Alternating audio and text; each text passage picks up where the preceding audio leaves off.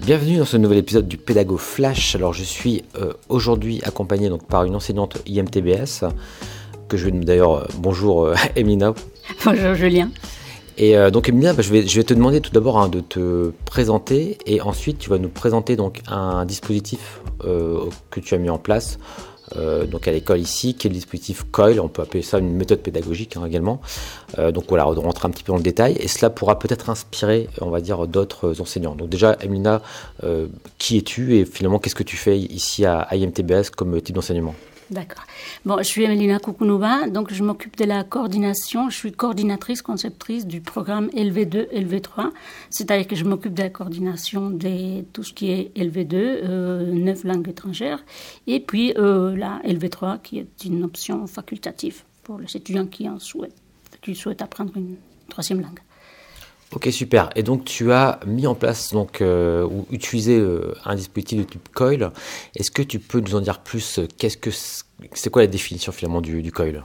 Oui, donc le COIL, c'est un dispositif euh, pédagogique d'apprentissage collaboratif et qui permet aux enseignants et aux étudiants des différents pays de travailler ensemble pour développer, développer pardon, des projets d'apprentissage, des projets ou des activités d'apprentissage en ligne.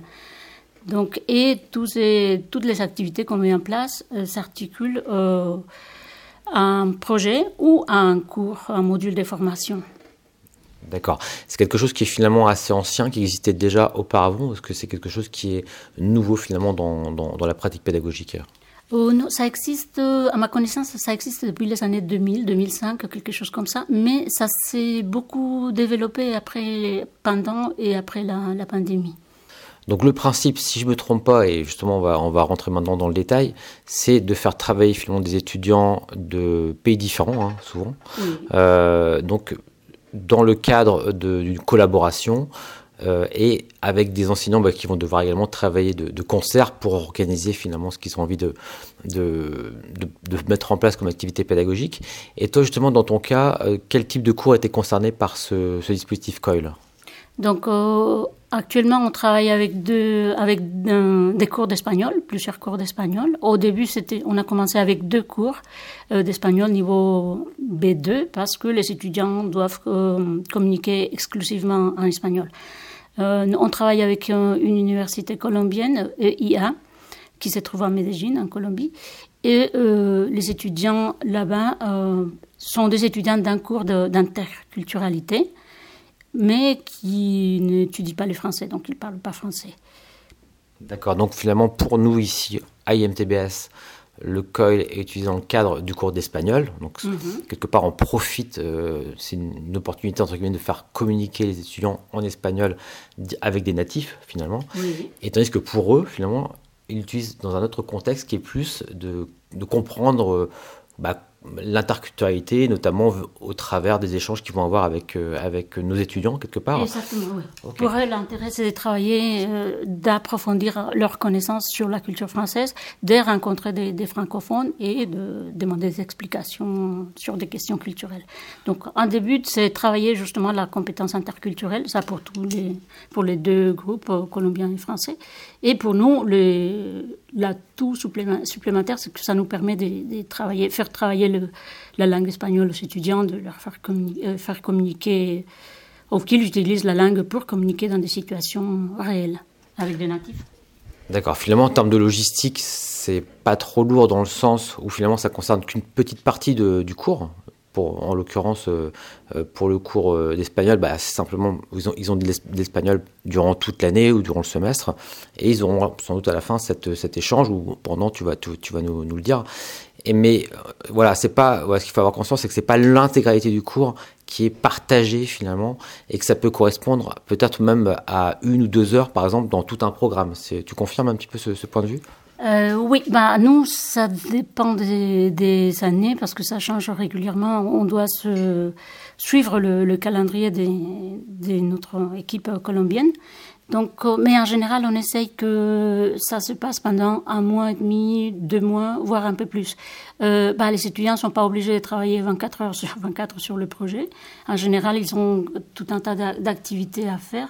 Et comme les activités peuvent être synchrones ou asynchrones, et en général, les étudiants euh, vont communiquer avec, avec leurs euh, partenaires colombiens euh, en dehors des heures de cours. Il faut tenir compte aussi de la différence horaire, le décalage. Donc oui, mais ça, ça c'est une activité parmi différentes activités qu'on fait dans, dans ces cours d'espagnol.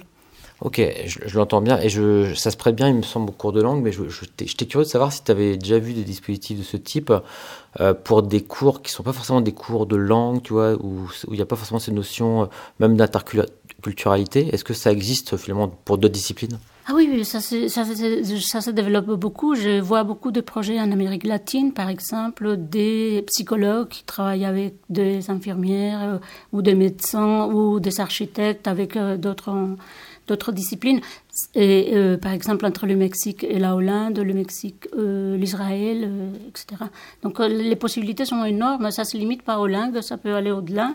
Et il faut pas forcément que ce soit des disciplines similaires. Ça peut être des disciplines et des domaines de connaissances différents, mais qui sont complémentaires. À un moment donné, il faut trouver le, le côté complémentaire pour, le, pour faire travailler les étudiants ensemble. La question que je me pose, c'est comment justement tu as réussi à trouver l'enseignant, les enseignants qui ont, collaboré, les établissements. Est-ce qu'il y a un portail comme ça où des personnes peuvent par exemple déclarer qu'ils souhaiteraient être mis en relation euh, avec un autre établissement pour, cette pratique pédagogique? Ou est-ce que c'est un petit peu par opportunité que tu l'as mis en place? Euh, moi, c'était pas par opportunité. Bon, euh, il y a une, une occasion qui s'est présentée. Au début, c'était un petit projet euh, très simple des tandems, mais euh, on a commencé à échanger avec l'enseignante là-bas qui est responsable d'internationalisation. Et euh, c'est elle qui nous a proposé son cours d'interculturalité. Donc, on a articulé les, le module autour de ça. Mais après, il y, a, il y, a, une plateforme qui s'appelle Coil Connect, où on peut trouver le, toutes les universités qui proposent ou qui cherchent des partenaires Coil. Ok, super intéressant. Je ne sais pas si on a d'ailleurs donné le, la signification de, COIL. Est-ce qu'on peut la donner? Euh, Oui, c'est l'acronyme en anglais de Collaborative Online International Learning. Donc, c'est apprentissage collaboratif hein, en ligne et international. Il faut qu'il y ait deux, au moins deux pays différents, de cultures différentes. Ok, super. Alors, peut-être pour conclure maintenant, est-ce que tu pourrais un petit peu nous donner pour toi les avantages que tu as vus dans, cette pratique, même au niveau peut-être de l'apprentissage, etc. Et également peut-être les, inconvénients ou en tout cas les, choses qui sont peut-être plus difficiles à, mettre en place avec ce type de, pratique pédagogique?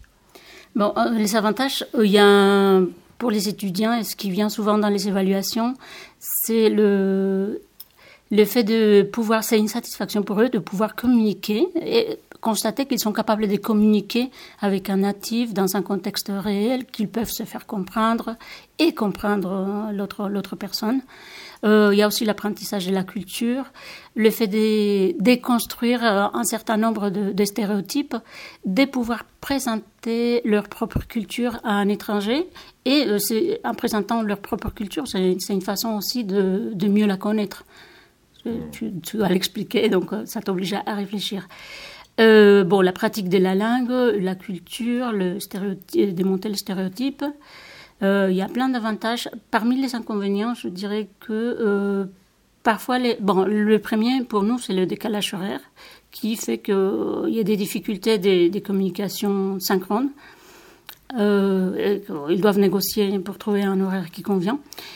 Parfois, c'est aussi la quantité de travail. Ils se plaignent de la quantité de travail qui est demandée pour c'est un travail supplémentaire en cours des langues. Et c'est tout. je vois pas d'autres. Oui, je vois d'autres inconvénients. C'est nous qui devons relancer parfois les étudiants d'un côté et de l'autre, parce qu'il y a des étudiants qui oublient de répondre, donc il faut faire un suivi régulier.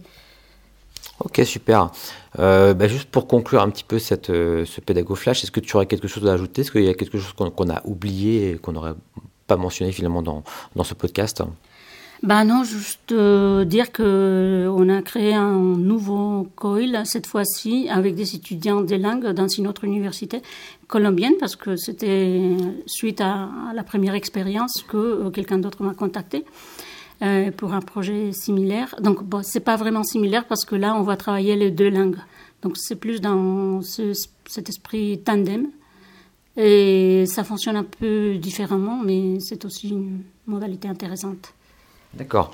Donc je pense qu'on peut d'ailleurs lancer peut-être un appel à, l'action aux enseignants qui seraient intéressés ben, de venir directement te rencontrer pour, pour, les enseignants qui sont à IMTBS. Et puis bah voilà, comme tu l'as dit, ça peut également être utilisé dans d'autres cadres que le cadre simplement de l'apprentissage linguistique. Donc ça c'est un élément je pense qu'il est important de, de repréciser. Bah, merci beaucoup Emilie, en tout cas c'était vraiment super, super agréable d'échanger avec toi sur euh, cette pratique. Et puis bah je te dis à, très bientôt et je te dis à très bientôt à tous les auditeurs.